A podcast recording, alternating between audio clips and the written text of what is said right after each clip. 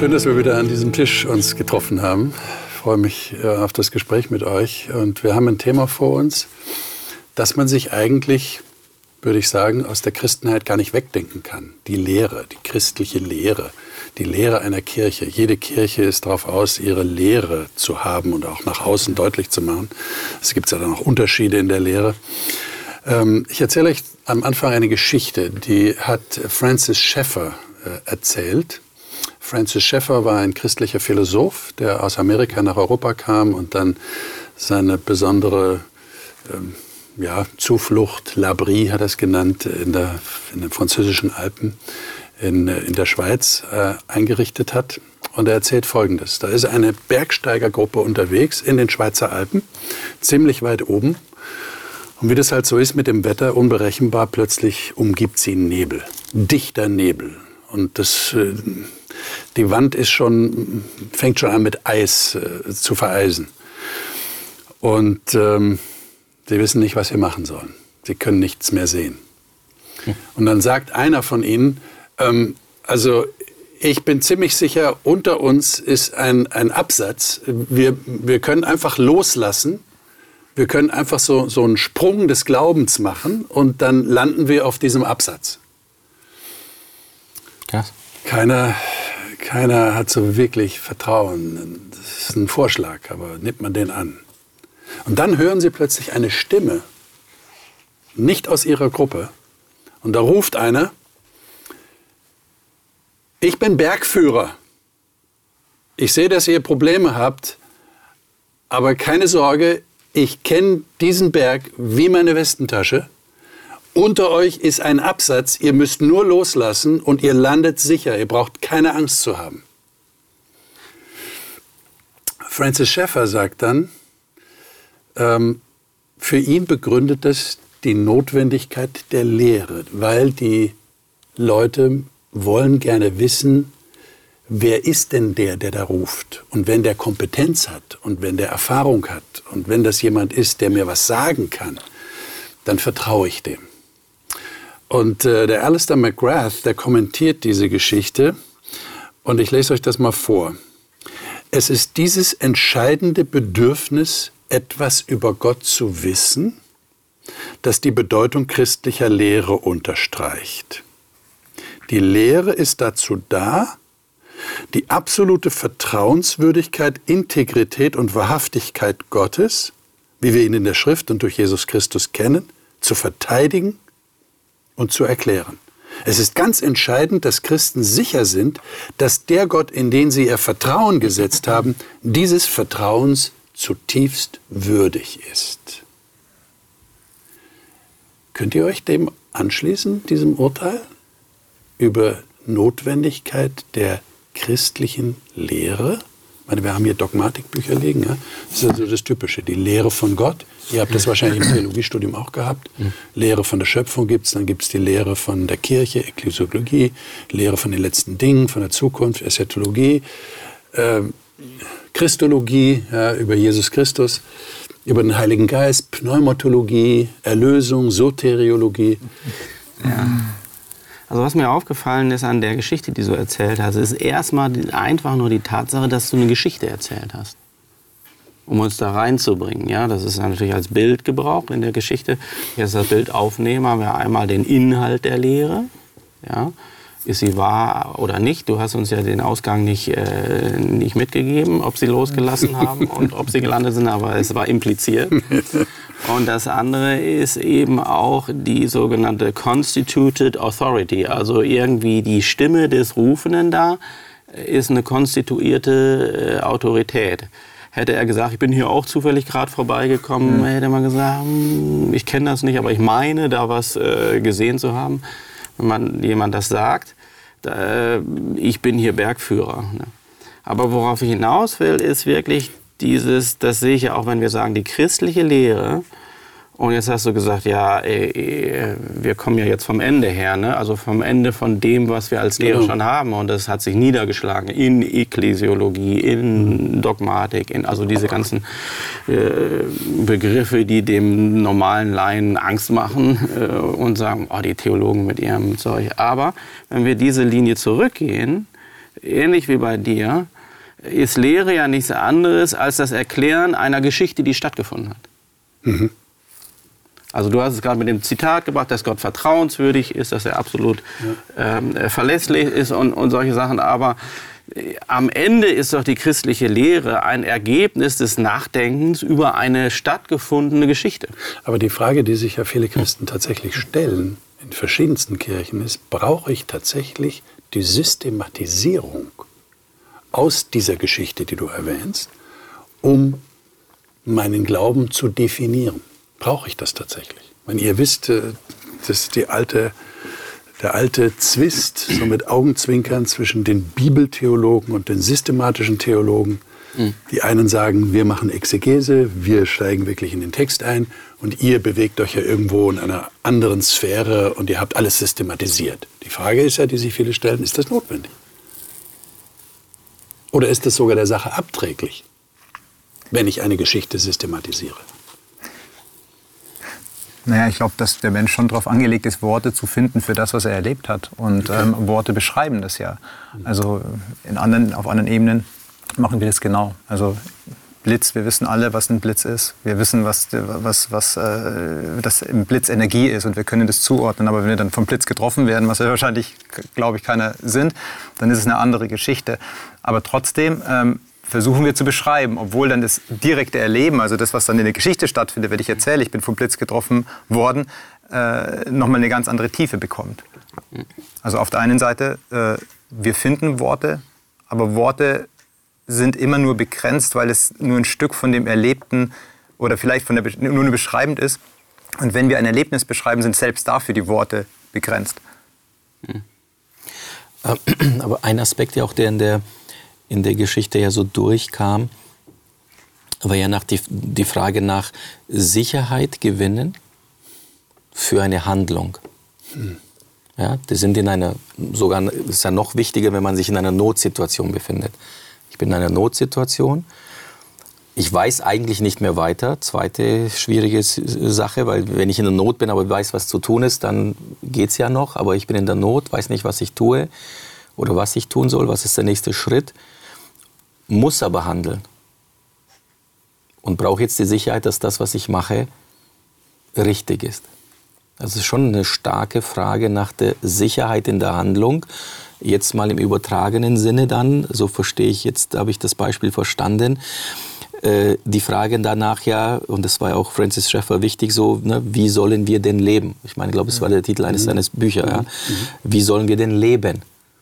Also man sucht ja auch für sein eigenes Leben äh, Wege, um dieses Leben zu leben. Und woher kommt die Sicherheit, dass das, was man macht, sicher, also gut ist? Gut ist, ja, weil es alle im Dorf so machen. Das macht man halt so.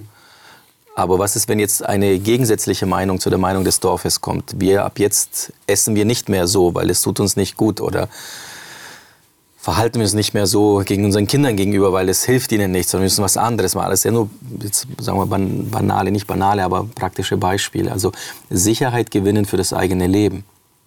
Mhm. Und, und, ja. und wir, wir machen ja Übertragungen. Also ich gehe ja mit dir mit, dass du sagst, die Zusammenfassung, die Lehre ist eine Zusammenfassung dessen, was passiert ist, also eine Geschichte. So. Und dann kommt ja dann die Übertragung halt so auf das eigene Leben. Was lerne ich jetzt dann aus der Geschichte von Abraham und von Jakob und von wem auch immer, David, über für mein Leben? Ich meine, wäre die systematische Theologie oder die Dogmatik dann so eine Art äh, Kompetenzzeugnis des Bergführers? Also die Leute würden sagen, zeig uns erstmal, ja, ich meine, er hat es praktisch mündlich weitergegeben in der, der Situation. Mhm. Aber normalerweise würde man sagen, zeig mir mal, dass du tatsächlich ausgebildet bist dafür, dass du kompetent bist, mir was zu sagen. Dann verlasse ich mich auf dich. Oder reicht es aus, dass mir jemand eine Geschichte von dem Bergführer erzählt, wie er geholfen hat und wie er kompetent ist?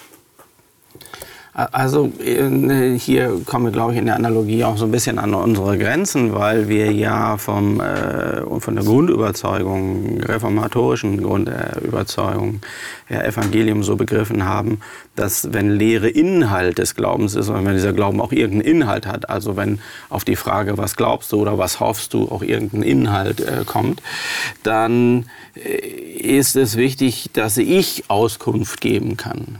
Ja, wir haben jetzt gerade mhm. einen großen Gottesdienst geplant. Äh, in ein paar Wochen äh, findet er statt.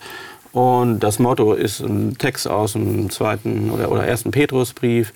Seid alle Zeit äh, bereit, Rechenschaft darüber zu geben, über die Hoffnung, die in euch ist. Ne? Petrus. Da, da, Petrus. Da wird ja jeder angesprochen, gesagt, wenn mhm. dich jemand fragt, was, äh, was, was ist denn der Inhalt deines Glaubens?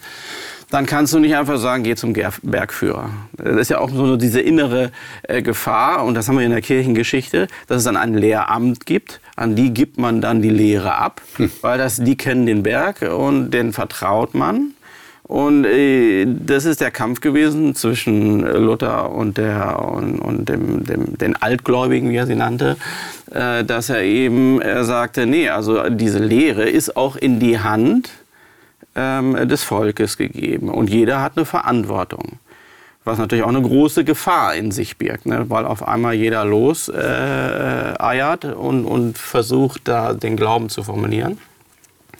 Und dann äh, Ekklesiologie, Eschatologie und so, Ethik, dann auch unterschiedliche Ergebnisse bei rauskommen. Und heute haben wir äh, die Situation, ich sag mal, das Wort Dogmatik ist nicht so, ist nicht so hip. Mhm. Ne? Wenn man über Glauben nachdenkt, man sagt eher, ich will lieber Charisma, ich will, ich will das Gefühl. Das Erlebnis. Das Erlebnis, die, die Durchflutung, die ja. Sinngebung. Genau. So. Aber genau. mich dann hinsetzen und ein Buch aufmachen und zu gucken, was die Altvorderern darüber geschrieben haben, womöglich noch in Philosophie gebildet und so, ist auch sehr mühsam und manchmal auch, äh, auch trocken. Also Lehre als, als, als Inhalt. Ne? Rechenschaft geben von dem, was ich glaube. Und dazu brauche ich es. Das heißt, ich meine, wir haben, haben wir da einen Antagonismus zwischen Erlebnis, Gefühl, Erfahrung, Beziehung und Lehre? Ja. Ich, ich, ich glaube, das ist so eine, ähm, dass sich das schon berührt. Ich merke das in, in, in 5. Mose, wir können das mal aufschlagen, ja. 5. Mose, Kapitel 4, Vers 9. Mhm. Ähm, da wird beschrieben,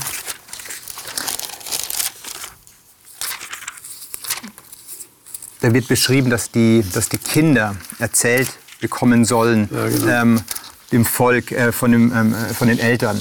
Und äh, ich lese hier äh, Vers 9. Hüte dich nur und bewahre deine Seele gut, dass du nicht vergisst, was deine Augen gesehen haben und dass es nicht aus deinem Herzen kommt dein ganzes Leben lang. Und du sollst deinen Kindern, hier kommt es, und Kindeskindern kundtun den Tag, da du vor dem Herrn, deinem Gott, standest an dem Berge Horeb, als der Herr zu mir sagte, versammle mir das Volk, dass sie meine Worte hören und so mich fürchten lernen alle Tage ihres Lebens auf Erden und ihre Kinder lernen.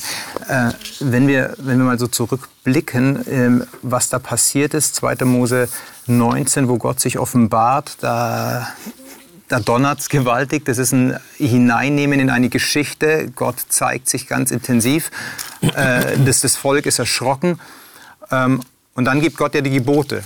Also es gibt ein, eine Geschichte und es gibt die Gebote. Und hier sagt er, den Tag, also du sollst den Kindern lernen, den Tag, da du vor dem Herrn, deinem Gott, standest an dem Berg Horeb. Also wo du erzittert bist vor Gott, wo du Gott ähm, in deiner eigenen Lebensbiografie, in deiner Geschichte erlebt hast, das gibt deinen Kindern mit. Aber es ist nicht nur das, sondern auch die Worte, vergiss nicht. Also es mhm. berührt sich. Mhm. Aber da, da, bin ich wieder bei dem, äh, was ich sagen wollte mit dieser Geschichte, weil es wird ja zurückverwiesen auf eine erlebte Geschichte. In diesem genau. Fall ist es ja eine mittelbar erlebte, weil die Kinder und Enkelkinder haben nicht an diesem Berg gestanden. Sie kriegen aber diese Geschichte erzählt als Geschichte. Und äh, ich würde schon sagen, dass die Dogmatik, die Lehre nachrangig ist in dem äh, Sinne, äh, wenn wir allein die Bibel anschauen, ist sie kein Lehrbuch. Die ist in erster äh, Linie erzählt sie eine Geschichte Gottes mit den Menschen. Und ganz oft fehlt sogar die Moral. Also gerade im Alten Testament werden uns Geschichten erzählt oder denken wir, jetzt muss aber einer mal hier sagen, wer da, also dass das so nicht geht. Und wir müssen selber ableiten oder weitererzählen. Und hier ist das auch mit dem, mit dem, mit, dem Horeb. Also insofern würde ich sagen, ähm, Kirche und Glauben verrennt sich immer da, wo die Lehre über den Menschen gestellt wird oder auch sein Erleben. Und auch selbst, ich meine, wir haben die großen Sätze, wir kennen sie aus, der, äh, aus dem Theologieunterricht oder Kirchengeschichte, Fides querens intellectum, also der Glaube, der ähm, den Intellekt äh, befragt. Also zuerst kommt der Glaube, der will dann aber wissen, was ist der Inhalt meines Glaubens. Oder der andere große Spruch, der ja auch äh, Anselm, 11. bis 12. Jahrhundert, ähm, ähm, Credo und Intelligam, ich glaube, um dann Intelligam zu verstehen. Zu verstehen. Mhm. Und, äh, und da ist schon eine ganz klare Sache. Es ist nicht einfach so, ich studiere erstmal, lese die ganzen Bücher durch als Ungläubiger und hoffe dann, äh, dass dadurch der, der Blitz einschlägt. Ja. Und ich glaube, die meisten erzählen es eben dann doch äh, umgekehrt. Aber wie gesagt, man darf es nicht auseinanderlegen. Ich glaube, es gibt eine Vorrangigkeit und eine Nachrangigkeit. Mhm. Ja, das haben wir in der Bibel immer. Es kommt erst die Begegnung. Ja, wenn wir heute mal über die Lehre von der Trinität reden, dann ist das nichts anderes, als dass die Leute sich irgendwann gefragt haben, hm, der war jetzt Mensch, aber irgendwie war er auch Sohn Gottes, war er jetzt 50 Prozent mhm. Mensch, war er 50 Prozent Gott, war 100 Prozent dies, oder 200 Prozent. Also das hat man sich den Kopf drüber zerbrochen, bis man zu Lehrsätzen hinkam, die teilweise so formuliert waren, dass sie einfach nur das, was es nicht ist, ausschloss und das, was es ist, irgendwo da drin umschloss, ne? Mhm. weil es ja auch dann wirklich ans Wesentliche Wesentliche herangeht. Aber ich, ich finde schon, dass er, die, die Lehre eine Nachrangigkeit hat. Aber äh, nachrangig heißt nicht, dass ich einfach so weiterlaufen kann. Also wo, in der Seelsorge haben wir das ja an dem Punkt. Ich habe das öfter erlebt, Menschen kommen, die sind vielleicht durch eine bestimmte Text oder durch eine bestimmte Auslegung so geflasht gewesen, dass sie zum Glauben kommen.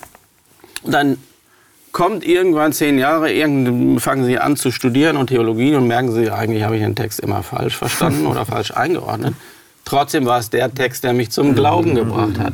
Und da jetzt nochmal dieses konstituierende Element zu korrigieren und zu sagen, ja, ich hatte es damals nicht verstanden, aber Gott hat eben gesagt, Mensch, damit bringe ich den äh, äh, auch mit mir in, in Verbindung. Das ist diese Lernerfahrung, wo man sagen muss, bin ich denn auch bereit, loszulassen von alten Erkenntnissen, um ein neues Ufer zu erreichen. Meine, vielleicht ist es gerade entscheidend, dass man die Verbindung herstellt zwischen beidem. Ich meine, ich habe gerade hier den Text in Sprüche 13, Vers 14, da steht, die Lehre des Weisen ist eine Quelle des Lebens, zu meiden die Stricke des Todes. Und das Wort für Lehre sag hier, mal, sag noch mal. 13, 14, Sprüche 13, Vers 14. Mhm. Und für Lehre steht hier das Wort Torah. Mhm. Und das ist interessant, weil Torah verstehen wir normalerweise als Gesetz. Das ist auch über die Übersetzung, das mhm. Gesetz. Mhm. Aber die Torah Sprüche 13 Vers? 14. Äh, die fünf Bücher Mose sind ja die Torah. Die fünf Bücher Mose bestehen zu einem großen Teil aus Geschichten. Aber natürlich auch aus Gesetzen. Ja, mhm. Wenn wir an 2. Mose 20 denken, wenn wir an 5 Mose 5 denken, wenn wir an Levitikus denken, ja, die Gesetze über die Opfer. Also ich habe den Eindruck, dass beides hängt zusammen. Ja, im, im, technischen Engen ist das so. Äh, allerdings, wenn man, äh, glaube ich, in der jüdischen Literatur liest, wird Torah oft auch benutzt für das ist der Tanach, also für, ja, ja. für ja, genau. die Gesamtheit der Schrift, abgeleitet von Was aber wahrscheinlich angelegt ist in der Tora, ne? im Verständnis der Tora. Genau. Im Übrigen, die anderen Vorkommnisse, wo wir mit Lehre übersetzen im Alten Testament, ist das Wort Lekach. genau. Und wir wissen ja, Lekach ist ja so ein, wenn man auch sich an nichts erinnert aus dem mhm. Theologiestudium, das ist eins der großen Wörter, das man noch drauf hat, das ist einfach Nehmen, alles, was man was mit, mit Nehmen äh, zu tun hat. Und das ist eben dann in der, Part, in der Partizip oder in, in der Passivform das Genommene. Mhm. Also das, was wir, es ist irgendwas schon weitergegebenes. Ich würde es als weitergegebenes. Ich immer noch auf diesen, also das, was du gesagt hast, ja, Dennis, ähm, wir reden ja über Erlebtes oder über Geschichten. Ähm, eben in der Tat auch so für mich in meinem eigenen Glaubensentwicklung äh, oder im, ähm, meinem Umgang mit dem Glauben schon auch so stark an dieses Bewusstsein dann auch herangekommen, dass bevor ich systematisiere, das ist ja ein, also die Lehre, so wie wir sie, eine christliche Lehre, ist ja ein Systematisierungsprozess. Und dann sagt man so, sammeln wir doch mal alle Texte über die Sünde. Und dann versuchen wir Genau, ja. zu sagen, was ist denn eigentlich Sünde? Ja, Oder genau. wo kommt überall Vergebung vor? Und dann sagen, okay, wie, was gibt es in der Bibel für eine Sicht auf Vergebung? Und so kann man Liebe und Gerechtigkeit und, und, und, kann man verschiedene Begriffe oder verschiedene Themen da so ähm, äh, sich vornehmen und einmal durch die Bibel hindurchgehen. Ähm, ich habe halt für mich äh, festgestellt, dass bevor ich diesen Systematisierungsschritt mache, muss ich erstmal mit der Geschichte mitlaufen oder mitgehen. Also ich muss in die Geschichte hineingehen. Also wenn man, du sagst nachrangig, sagen ja, wenn du sagst halt biblische Theologen, die zuerst die Texte interpretieren, also Exegese machen. Und also zuerst ist ein Interpretationsprozess, danach ein Systematisierungsprozess. Und wenn ich jetzt die Geschichten einfach nur nehme, so in meinem Bild so als ein Steinbruch, wo ich mir die einzelnen Steine rausnehme, eigentlich ist mir Jakob wurscht, eigentlich ist mir Josef wurscht, eigentlich sind mir all diese Leute egal. Ich, mich interessiert ja das Thema bei Jakob äh, oder bei Josef Vergebung.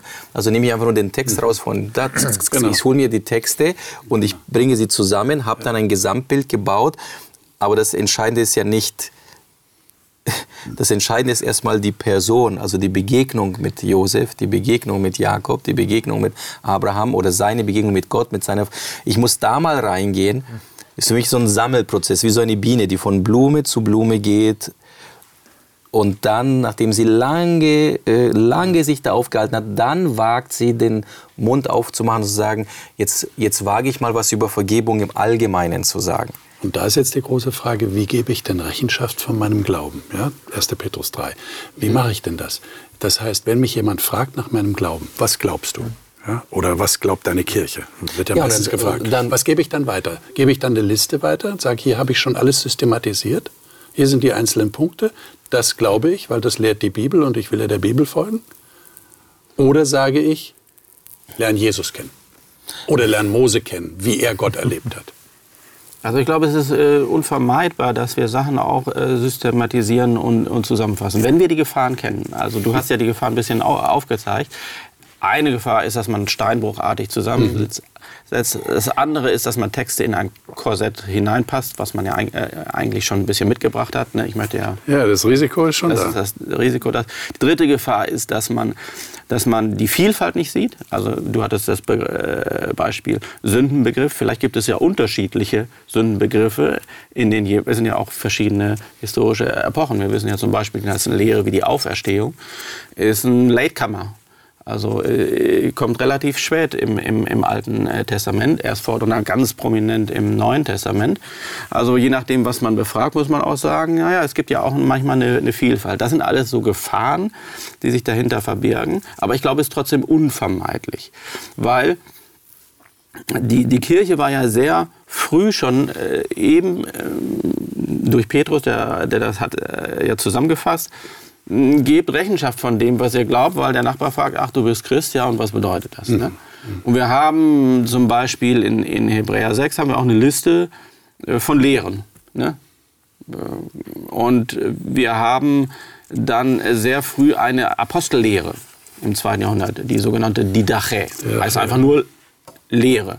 Und da hat man schon mal gesagt, also Abendmahl so ähm, äh, und, und Fasten so und äh, Beten so und ein bisschen letzte Dinge und so. Da, das war ja der erste Versuch, das schon in eine Gemeindepraxis äh, hineinzubringen. Und ich glaube, es hat damit zu tun, weil Lehre letztendlich, und das ist ganz wichtig, und, und da muss man auch kritisch sein bei den Dogmatikern, die dann das einfach äh, abgeben. Oder auch, ich habe mal einen Vortrag von einem biblischen Theologen, der hat dann da sein ganze Zauberwerk da aufgemacht und die Textzeugen und so, großartige. Und dann wurde am Ende in der Fragestunde gefragt, und was bedeutet das? Er sagt, da müssen, müssen Sie den Systematiker fragen. Da ich gesagt, "Ja, Freundchen, also so leicht, äh, das, das darfst du aber hier nicht aus der Verantwortung gelassen werden, weil der Schritt, den musst du auch schon mitgehen zu wissen, was das denn bedeutet. Und am Ende ist es, im Neuen Testament ist es dann, ähm, das gemeinschaftliche Leben des Glaubens. Also erstmal das praktische Leben des Alltags, aber eigentlich für die Kirche. Und als damals ähm, äh, Karl Barth sich hingesetzt hat, ne, der große Theologe, und hat eine kirchliche Dogmatik geschrieben. Ich hatte eben schon gesagt, warum haben wir die nicht am Tisch? Weil der Tisch voll wäre. Mhm. Wir können uns gar nicht mehr sehen. Da hat er sie kirchliche Dogmatik bewusst genannt, um zu sagen, also es geht um das Leben der Gruppe, die Jesus ins, ins Leben äh, gerufen hat. Und wenn das davon abgekoppelt ist und nur noch irgendwie ein theoretisches Wissen ist oder ein Einzelwissen, wo ich mein Steckenpferd dann äh, durchziehe, äh, verlassen wir, glaube ich, so ein bisschen biblische Lehre. Ja, äh, ja eben. Du, du, führst ja noch weiter aus, welche sagen wir mal, Gefahren, also worauf man achten müsste, nicht Gefahren, aber worauf es da zu achten gibt. Aber du hast dich gefragt, woran glaubst du? Ähm, und in der Tat würden wir dann schon, also biblisch gesehen, eher die Antwort geben, an wen glauben wir? Mhm. Es beginnt ja mit, an wen glauben wir? Also die, die, Geschichte, die Gesamtgeschichte der Bibel beginnt mit, äh, dass, dass eben Gott sprach. Und auch da führte er sich ja nicht selber ein, übrigens, ich bin so, ich bin freundlich, ich bin nett, ich bin barmherzig, ich bin gütig und so weiter, sondern er macht etwas. Ja, am Anfang schuf Gott die Himmel und die Erde. Das heißt, da wird eben ein Gott eingeführt und nicht eine Lehre. Also wir müssen schon sagen, ja, die Frage ist wichtig, was wir glauben, weil es wieder was mit unserem Alltag zu tun hat, wie wir essen, wie wir uns kleiden, wie wir uns verhalten, wie wir unsere Gesellschaft gestalten. Es, es zieht sich in allen durch oder in, in alles wird es, übersetzt sich das hinein. Aber die, die entscheidende Frage ist, an wen glauben wir? Und dann könnte die Lehre eine Abkürzung sein. Ne? Na, sie kann eine Abkürzung sein, weil es ist viel leichter ist zu sagen, genau. gib mir, gib, sag mir, was zu tun ist. Genau. Oder sag mir, worauf ich achten soll. Ja. Äh, und, Oder wie ist dein Gott? Ne? Ab, wie, wie weil eine Begegnung ist immer ja. komplizierter. Ja. Also wenn ich frage, wer ist Winfried? Und wenn ich mich auf dich einlasse und du dich auf mich einlässt und wir ähm, einen gemeinsamen Weg gehen, dem Alten Testament ganz klar, da geht es um das Gehen eines Weges und nicht um den, die, das Abhandeln von, von Dingen, die es zu glauben gibt. Also ich glaube, aha, okay, abgehakt, abgehakt, abgehakt. Aha, und dann noch ich mache, abgehakt, abgehakt. Nein, darum geht es nicht. Es geht um einen Weg. Und auf diesem Weg ist man nicht alleine. Man ist erstmal mit seinem Gott oder eher mit einem selber und man ist gemeinsam unterwegs. Also in der Glaubensgemeinschaft, in der Community, in der Tradition, in der man gerade unterwegs ist. Und das ist dann, äh, da geht schon um, an wen glauben wir. Und was haben wir, wir und die, die vor uns da waren, was haben sie mit diesem Gott erlebt? Und aus diesem Erlebten ergibt sich dann ein Bund. Das Entscheidende war ja auch im Berg Sinai ja nicht die zehn Gebote, die zehn Worte, sondern das war der Bund, der entstanden ist zwischen Gott und diesem Volk, der erneuert wurde. Okay, gut, dann sind wir in einem Bund und in diesem Bund, in diesem gemeinsamen Weg, den wir gehen, vollziehen wir gemeinsam Leben mit allem, was dazugehört. Mit Scheitern, mit Erfolg, mit Glück, mit Unglück, mit Liebe, mit Tragik, mit all dem. Das heißt, das würde aber bedeuten, dass ich erst den Weg der Induktion gehen muss, also, bevor ich zur Deduktion komme. Das war für mich dann auch der Grund, warum ich sagte, so für mich selber, aber dann auch in der Sendereihe Glauben Geschichten, ich fange vorne an und gehe Geschichte für Geschichte durch. Wir sagen, ja, äh, wenn ich mal dann am Ende angekommen ist, dann wage ich äh, Systematisierungen halt so. Ja, das heißt, du müsstest jetzt eine neue Senderei machen, wo du systematisch weiter, über Ich müsste halt anknüpfen an, an, an, der, okay. an, an der Senderei mhm. aber, und weitermachen. Aber äh, jetzt mit Augenzwinkern, aber natürlich, es ist erstmal ein, ein, ein Weg, den ich gehe und wenn ich den Weg gegangen bin, werde ich irgendwann was über diesen Weg sagen können. Ja. Also wer den Berg besteigt, dieser Bergführer hat den Berg mehrfach bestiegen, deswegen kann er was über den Berg sagen. Die waren wohl zum ersten Mal da, kannten sich nicht aus, also waren sie vorsichtiger in ihren Aussagen über den Berg. Wenn du beschreibst, du, du gehst mit den Leuten der Geschichten ja so mit, dann ist ja trotzdem die Frage, ähm, oder die Herausforderung, mich selbst zurückzunehmen, weil ich bringe ja mich selbst immer in den Text, in die Geschichten des anderen mit rein. Mhm. Also ähm, äh, geht's Abraham wirklich so, wie es mir gerade geht, in meiner Situation, obwohl wir vielleicht Gleiches erleben, haben wir die gleichen Fragestellungen am Leben, zum Leben und äh, dann allgemeingültige Prinzipien rauszuziehen, weil Abraham so, deshalb so. Ich finde das äh, sehr, sehr schwer. Klar, natürlich kann man sich mit einer Person ein Stück identifizieren, aber es ist immer auch genau begrenzt. Genauso ist es auch begrenzt, wenn die Eltern erzählen, schau mal, wir haben den am Horeb äh, Gott erlebt und äh, sie haben Gott erlebt und ähm, das war ein ganz wichtiges äh, Ereignis. Ja, ähm, aber hast du dich gefühlt dort, wie ich mich gefühlt habe? Äh, das ist so, Aber das, und da wird es ja dann spannender, weil dieser Leseprozess ist erstmal, ich lese und es war das Demokratisieren des Bibellesens mit dem Protestantismus. Ja. Äh, Die Übersetzung in die jeweilige Landessprache. Äh, durch den Buchdruck wurde das auch alles günstiger, konnte sich auch mehr Menschen das, äh, das Wort oder die Bibel, das Buch leisten. Und dann hat man angefangen und ermutigt, komm, lies doch auch. Ja, aber ich bin nicht kein Priester. Komm, du kannst, kannst denken, Gott spricht zu dir, der Geist Gottes führt dich. Lies. So, und jetzt kommt das gemeinsame, gemeinschaftliche Lesen. Denn in der Tat, die Gefahr, dass ich mich ja hineinbringe und man bringt sich immer hinein, die wird dann etwas minimiert durch das gemeinsame Lesen. Also dieses sich treffen und lesen. Oder ja, äh, Freikirche der Sieben-Tags-Adventisten, ein Teil des Gottesdienstes ist das gemeinsame Bibelgespräch. Nicht nur die Predigt, wir hören nicht nur, was der Priester sagt, sondern wir reden gemeinsam über, das, äh, über die Bibel und diskutieren das Woche für Woche. Das ist schon eine Demokratisierung des Verstehensprozesses der Bibel. Ja, aber diese Demokratisierung hat natürlich ist mit einem Preis eingekauft worden, weil äh, wir auch gemerkt haben, dass sie, so gut wie sie ist, uns demütig macht in der Wirksamkeit dessen, was Lehre äh, und ihre Beschreibung uns an, an Grenzen anbringt, weil es ja auch zu einer Fragmentierung geführt hat. Ne? Also vorher hast du ein Lehramt und die haben das nochmal klar umrissen gehabt und wenn du da draußen vor der Tür rumgeturnt bist, dann warst du auch raus. Ne? Dann kannst du deine Hütte im Wald äh, machen und da. Äh, aber na, nachher ist es ja so, und wir haben das ja, du hast ja auch gesagt, wir sind jetzt eine Freikirche, es gibt auch andere und es gibt verschiedene Sichtweisen daraus. Das will ich gar nicht. Also ich glaube, die, die, das wird auch durch die Vielfalt der, des biblischen Textes erstmal gestützt und hervorgerufen. Aber ich denke, es liegt äh, vor allen Dingen ist die, die, die Nummer eins ähm, äh, Tugend, die die Theologin und der Theologe mitbringen muss, ist ja, wenn es um Lehre geht und Dogmatik, ist immer Demut. Eben zu sagen, also ja, ich will verstehen. Ja, ich habe Texte gelesen und ich habe auch dicke Bücher vielleicht nochmal befragt.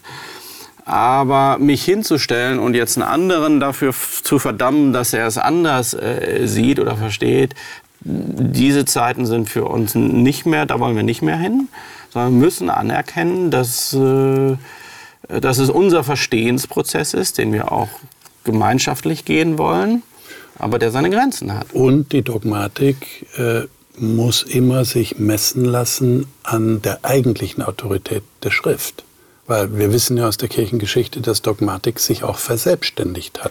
Und dann die Tradition noch dazu kam und dann behauptet wurde, die Tradition ist die höhere Offenbarungsquelle und muss sich dann der Schrift unterordnen. Und da hat man eine Dogmatik geschaffen, sehr detailliert, die aber nicht wirklich dem entspricht, was die Schrift sagt. Ich meine, ich habe jetzt gerade hier den Text aufgeschlagen, im 2. Timotheus, Kapitel 3, ist ja sehr bekannter Text, ab Vers 14. Da sagt der Paulus, 2. Timotheus 3, Vers 14, Du aber bleibe bei dem, was du gelernt hast und was dir anvertraut ist. Du weißt ja, von wem du gelernt hast und dass du von Kind auf die Heilige Schrift kennst, die dich unterweisen kann zur Seligkeit durch den Glauben an Christus Jesus. Und jetzt kommt's in Vers 16, denn alle Schrift von Gott eingegeben ist Nütze, da würden jetzt manche gerne stehen haben, ist Nütze zur Beziehung, ist Nütze zur Seligkeit, aber es steht als allererstes zur Lehre. Zur Zurechtweisung, zur Besserung, zur Erziehung in der Gerechtigkeit, dass der Mensch Gottes vollkommen sei, zu allem guten Werk geschickt. Also den Text verstehe ich so, die Schrift ist dazu gegeben, dass wir, so würde ich das jetzt mal sehr weit interpretieren, durch die Beziehung zu Jesus Christus, durch die Beziehung zu Gott, den wir kennenlernen durch die Schrift, auch ein, wie soll ich das nennen, ein Gedankengebäude entwickeln, das uns bleibt, von dem wir wissen, dass das ist die Erkenntnis, die ich gewinnen durfte über Gott, über das, was er will, über das, was er sagt, über die Zukunft, über das ewige Leben und so weiter.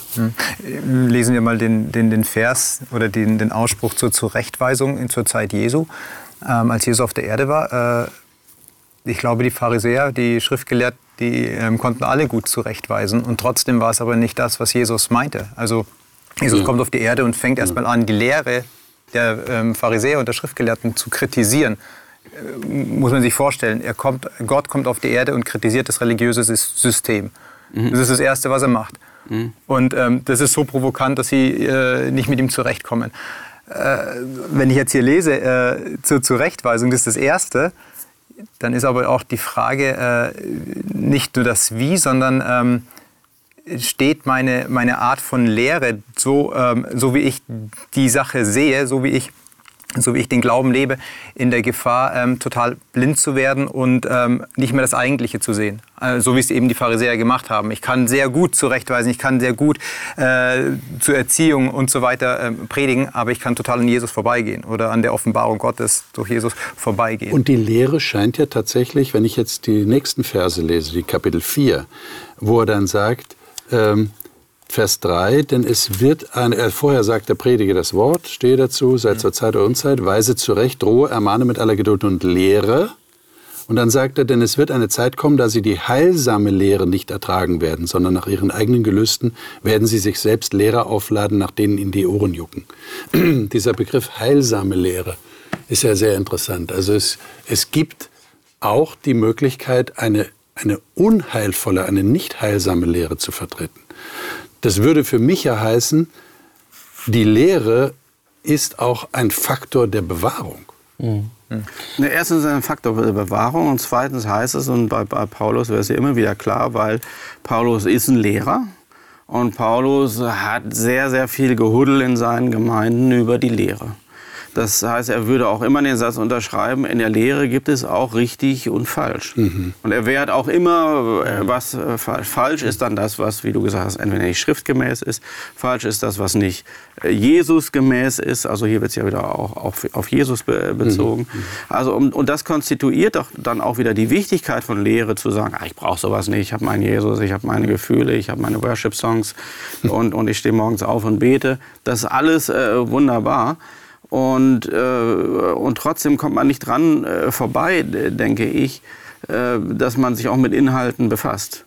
Und das ist ja auch fundamental, auch in dem im Judentum, im Christentum, dass eben Texte außerhalb von mir sind und ich nicht sagen kann, ich brauche sie nicht. Also ich habe lediglich meine religiöse, meine geistliche Erfahrung und das ist alles. Der Geist Gottes führt mich oder der Geist Gottes führt uns außerhalb von uns, äh, das interessiert uns nicht. Das, was vor uns war, die Geschichten, die, das vor uns Gesagte und Aufgeschriebene, äh, also so, so ist das Judentum nicht, so ist auch das Christentum nicht.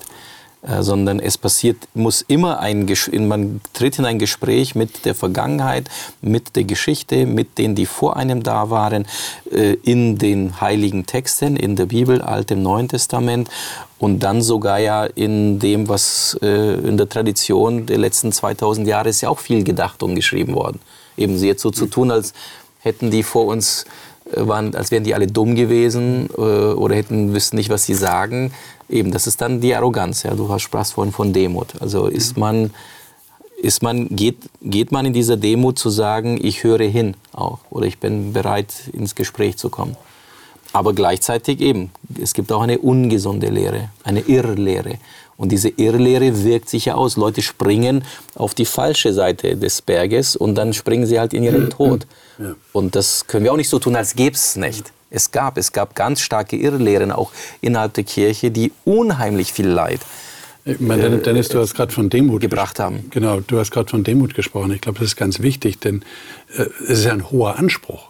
Das heißt, wenn ich mal an den Punkt angelangt bin, wo ich eine Dogmatik entwickelt habe, wo ich sie aufgeschrieben habe und sage, das ist das, was ich glaube, das ist ja ein hoher Anspruch. Mhm. Denn es könnte ja sein, irgendjemand kommt und sagt, ja, aber den Text hast du vergessen.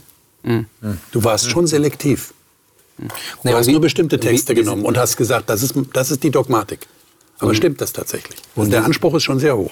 Und der Anspruch ist sehr hoch. Und wir haben jetzt ja gar nicht auch so das Thema, auch solche Folien besprochen wie ähm, die Zeit, in der man lebt, mhm. die Kultur, in der man lebt, wie viel an diese oder jene Dogmatik war dann europäische Kultur. Äh, und, und nicht, nicht eine Weltsicht auf die Dinge, ähm, wenn man dann auf einmal Glaubenspraxis beschreibt und dann aber Christen in anderen Ländern oder Regionen dieser Welt begegnet und merkt man, okay, das, was ich hier für, für schon lehrhaft ansehe oder zumindest sich so anfühlt, ist eigentlich lediglich ähm, eine kulturelle Erscheinungsform. Also, aber das fühlt sich so an, als hätte es Jesus gesagt. Und wenn, wenn ich es nicht mache, dann stimmt was mit mir nicht. Ich sage, nee, eigentlich, da machen sie es ganz anders. Und es ist genauso äh, christlicher Glaube. Mhm. Ähm, und, äh, und da schrecke ich schon davor zurück, muss ich sagen. Jetzt, je, je, je mehr man auch sieht und erlebt, oder wieder bei zu diesem Thema, hm, mhm. sei ein bisschen vorsichtiger mit dem, was du so imperativ den anderen äh, sagst. Nimm du das Stichwort Gottesbild, mit dem wir ja sehr oft hantieren in christlichen Kreisen. Ja, wie oft habe ich das schon gehört, dass jemand sagt, das, das ist mein Gottesbild. Und der andere sagt, das ist aber nicht mein Gottesbild. Ich habe da ein anderes Bild von Gott.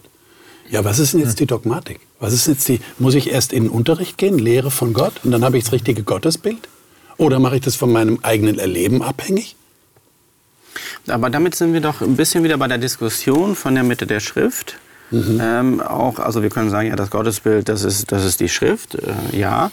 Aber ich, ich, ich glaube, ähm, wir haben das in diesen Texten überall gehabt ähm, mit dem Lehren, dass es immer auf dieses Jesus-Ereignis als zentralen Akt göttlichen Handels hinausgeht. Ob das jetzt das Alte Testament ist, das darauf zuläuft. Aus der Heute die Kerngeschichte.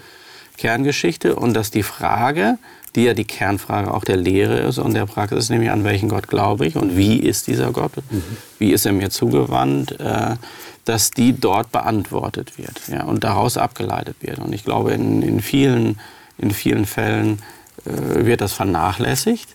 Also wir haben ja jetzt gerade die Diskussion zum Beispiel, die wieder neu aufflammt, um Frieden, um, mhm. um Waffen, um, um, um, Gewalt, äh, Waffenlieferung. Das ist ja alles, was jetzt äh, top aktuell ist und hochethische Fragestellung. Und da wieder zurück, zurückzugehen. Die einen sagen, na ja, mit der Bergpredigt kannst du da nichts reißen. Ne? Und mit, mit Jesus. Äh, und die anderen sagen, na ja, aber da, äh, da leiten wir doch unser Handeln äh, von ab und sollte es dann, sollten wir dann vielleicht nicht zu schnell Hurra rufen. Aber wie gehen wir mit den aktuellen Problemen und Bedrohungssituationen um? Da wird das ja jetzt gerade ganz äh, hart durchexerziert äh, und diskutiert, weil das was mit den Schlüssen zu tun haben. Und in dem Fall ist es ja auch eine Frage von Leben und Tod. Aber eben sich ableiten sollte, für mich jedenfalls, immer aus dieser Mitte. Okay. Aber, aber, eine formulierte Lehre könnte dann schon eine gewisse Sicherheit bieten. Oder, oder ein, ein ich, Anhaltspunkt, ich, ein Leitfaden. Ich, ich, ich hake da noch mal kurz an, so, sagst so, was sagst du bei der Jesus-Geschichte? So, für mich persönlich, ähm, vielleicht auch noch mal durch die starke auch Beschäftigung mit dem Alten Testament, würde ich sagen, so, äh, es ist die Geschichte des Vaters. Mhm. Also Jesus sagt ja, ich weise auf den Vater hin. Mhm. Also es geht sogar über Jesus hinaus. Klar könnte man sagen, na, es ist wieder ein Spielchen, weil Jesus ja auch irgendwie Gott und nicht und so. Dann kann man wieder schon wieder in die Lehre der Dreieinigkeit hineingehen oder so. Aber, aber es ist, es, das, das ganz große Bild ist schon Gott und der Vater, äh, ähm, äh, auf den uns das dann alles ja dann zurückwirft. Also am Anfang schuf Gott und und da sind wir, da sind wir hineingeworfen in diese Geschichte, die er spannt äh, und in die Begegnung mit ihm auch. Und das macht ja das Christentum auch so faszinierend dann letztendlich oder auch im Vergleich mit anderen Religionen, dass der Einzelne dann vor Gott steht. Oder Gott vor dem Einzelnen. Ich, ich, ich habe gerade in einem, äh, ich erinnere mich daran, in einem Podcast eine, steile These, einen guten Satz gehört weil wir das und das bringt uns ja immer so ein bisschen an den Punkt zu sagen, ja, die Wege des Herrn sind geheimnisvoll und Gott ist äh, verborgen und geheimnisvoll. Und der äh, da sprach, der sagte eben, nee, äh, die Schöpfung, diese Welt ist komplex und geheimnisvoll. Mhm. Äh, Gott ist ein hervorragender Kommunikator. Mhm. Äh, der hat sich offenbart. Äh, wir können rausfinden, wie er ist. Und ich fand das eine schöne Umkehrung mhm. dieses Satzes, der manchmal wie so eine Binsenweisheit mhm. rumkommt und sagt, nee, die christliche Hoffnung ist eben nicht, dass du am Ende sagst, ja, es ist alles mysteriös und wir mhm. tappen nur im Dunkeln, sondern nein, der ist ein hervorragender Kommunikator und, und möchte sich uns mitteilen. Und ich glaube, wenn die Lehre darin verankert ist, zu sagen, aha, es ist auch hörende Lehre, ne? also er, er kommuniziert, äh, durch sein Wort äh, auf verschiedene Art und Weise. Und das lasse ich mit einfließen in das, was ich über ihn sage. Und das ist dann natürlich dann die Frage, warum er das macht, warum er kommuniziert. Und ähm, das sagt dann wieder, wer dieser Gott ist. Äh, also für mich ist dieses, diese Mitte der Schrift äh, klar Gott Beziehung, Gott Beziehung zum Menschen. Gott möchte wieder Beziehung zum Menschen herstellen. Darum geht's. Ähm, oder wie Heschel sagt, dieser, dieser, dieses äh, Buch, äh, der Mensch such, äh, Gott sucht den Menschen. Ähm, also es geht um diese Suche nach Beziehung und die geht von Gott aus. Und nicht der Mensch ist der Erste, der die Frage nach Gott stellt, sondern Gott ist der Erste, der die Frage an den Menschen stellt oder, oder den Menschen dort begegnet. Ähm, deswegen ist es Altes und Neues Testament für mich kein Widerspruch, weil Gott kommuniziert sowohl als auch. Also im Alten Testament, wenn wir die Stellen mal durchschauen, ähm, wo er spricht, das sind Hunderte. Und im Neuen Testament kommt Jesus und spricht. Mhm. Und er spricht darüber hinaus weiter. Und dann sagt er, jetzt schicke ich euch noch den Heiligen Geist. Ich hätte euch nämlich noch viel zu sagen. Ich hätte euch noch viel äh, Informationen zu geben, aber ihr könnt es nicht ertragen. Aber, und dann verweist er wieder auf den Nächsten, der kommt. Heiliger Geist, der kommt. Ähm, und äh, der Mensch wird so mitgenommen in diese ganze Gottheit. Ähm, die Gottheit schmeißt sich den Ball zu. Gott, Gott Vater zu Gott Sohn und ähm, Gott Sohn zum Gott Heiligen Geist. Und alle äh, spielen dieses Spiel, aber es geht immer nur darum, den Menschen für diese Beziehung zu begeistern. Wobei das Gemeinsame, Entschuldige, das Gemeinsame, wir haben noch ein paar Minuten, äh, du hast von kirchlicher Dogmatik von Karl Barth gesprochen. Das ist ja interessant, dass er es so nennt. Das würde ja darauf hinweisen, dass es auch von Belang ist, was nicht nur ich glaube, sonst könnte man ja sagen, aus der Beziehung erwächst die Lehre. Aus der Beziehung, die ich zu Gott aufbaue, wächst die Lehre. Also mein Verständnis, wer Gott ist. Aber es scheint ja auch von Belang zu sein, was eine Gruppe von Gläubigen, sprich eine mhm. Kirche, eine Gemeinde glaubt, mhm. die das auch gemeinsam formulieren kann. Mhm. Und das ist dann die Lehre der Kirche oder die Lehre Gottes in der Kirche. Ich, ich, ich gehe nochmal zu dem Beispiel zurück mit dem Bergführer. Er sagt ja, ist klar, ist eine Illustration, aber er sagt ja, ich kenne den Berg. Er sagt ja nicht, ich habe darüber gelesen, mhm. dass ich, äh, dass da ich bin äh, selber den Berg hochgeklettert. Genau, er ist, ich kenne den Berg, ich bin den Berg geklettert und deswegen so zählt meine Erfahrung. Er hätte sagen können, ich habe darüber gelesen von etlichen, die sagen, an dieser Stelle kann man runterspringen, also springt. Und so kann man ja, die, die, die, sagen ja alle hier, man kann springen oder Gott ist da. Also man kann folgt verschiedenen Menschen äh, in der Heiligen Schrift oder in der kirchlichen äh, Geschichte und so weiter. Letzten 2000 Jahren sagen ja viele Menschen, ich habe Gott erlebt oder Gott ist so oder dies oder das. Oder sie beschreiben halt, was sie zusammengefasst haben, was sie so zusammengetragen haben. Ähm, aber eben, das Christentum sagt ja, es kann, diese, es kann zu dieser Begegnung, zu dieser persönlichen Begegnung kommen. Und dann kommt ja nochmal eine ganz andere Form von Sicherheit für das eigene Leben. Also ich höre Menschen zu, die den Berg bestiegen haben. Ich höre manchen zu, die äh, gelesen haben, wie der Berg genau aussieht, eine Landkarte beschreiben können. Aber eben, sie haben ja dann den Berg in dem Augenblick bestiegen. Sie sind runtergesprungen, also werden sie das nächste Mal auch anderen sagen können, da kann man runterspringen. Und im Idealfall widerspricht sich das ja dann nicht. Also was der Bergführer und die äh, Gruppe von Menschen sagt. Und genauso, wenn Gott sich Einzelpersonen offenbart oder eine Gruppe von Menschen offenbart, seinem Volk offenbart, dann ist es kein Widerspruch, sondern es ist die Beschreibung dessen, ja, du kannst springen. Es ist die Happy End Version. Ist, es, gab auch, es gibt auch Geschichten, wo man Bergführer gehört, auf sie gehört hat und ist gesprungen und da musste man danach, dann die danach sagen, der Bergführer hat sich leider geirrt, das hat Opfer gekostet. So ist das Leben. Jetzt wissen wir es, dass wir diesen Weg nicht gehen können. Also das wird leider auch dazu kommen und es gab es in der kirchlichen äh, Kirchengeschichte ganz viele. Aber dann ist die entscheidende Frage, wie lerne ich Vertrauen fassen zu diesem Bergführer? Und lohnt sich das Vertrauen? Ist es tatsächlich, wie, wie McGrath sagt, äh, dass der Gott, in den Sie Ihr Vertrauen gesetzt haben, dieses Vertrauens zutiefst würdig ist? Darum geht es ja letztlich. Ja, aber das, das Wichtige ist doch dabei auch, ich meine, ein paar Sachen habe ich ja jetzt äh, nochmal zusammengefasst. Ne? Lehre ist, äh, begründet sich auf die Schrift, äh, Lehre ist begründet in, in dem Handeln Gottes. Ich glaube, eine Sache, die wir jetzt auch so zusammentragen können, um zurückzukommen zu dem Bild, ne, was wir jetzt äh, als roten Faden hatten, ist, dass es ja eine Gruppe war. Es ist ja, ja nicht nur ein Einzelner gewesen. Ja. Und ich glaube, Lehre muss auch immer äh, Gemeinschaft konstituieren. Also mhm. äh, selbst wenn, wir, wenn, ich diese Texte hier lese, es hört sich immer an wie äh, der Einzelne, die ganze Schrift von Gott eingegeben, aber es wenn du genau hinschaust, es kann uns lehren. Ne? Ja. Es ist immer vom uns äh, die Rede. Also diese, diese Aufsplitterung in den nur individualistisch ausgeprägten Glauben, nach dem Motto, glaubt ihr dem Bergführer, ich habe hier einen Plan B ähm, oder C, das ist, ist auch nicht das, was, was schriftgemäße Lehre ist, die auch immer sagt, es, äh, Gott möchte eigentlich nicht nur einzelne super dogmatisch äh, fitte Leute hervorbringen, die vielleicht von anderen be bewundert werden, sondern es kommt dann doch wieder in die Praxis des Lebens hinein, was gemeinschaftliches Leben ist. Es ist immer ein neues äh, Wir und uns. Und deswegen bin ich immer ein bisschen skeptisch, wenn, äh, wenn eine Lehre irgendwie zur, so zur Fragmentierung führt, dass ich dann irgendwie ganz noch al alleine irgendwie da stehe und ich bin der Einzige, der Recht hat und verteidige das nach allen Seiten und das nicht äh, gemeinschaftsfähig und fördernd ist. Genau, und das ist ja ganz wichtig, was du sagst, denn das kommt ja leider auch vor und die Kirchengeschichte ist ja geprägt davon, dass man sich dann gegenseitig Dogmatik um die Ohren haut. Und dann ist es überhaupt nicht mehr gemeinschaftsfördernd, dann ist es trennend, dann ist es spaltend.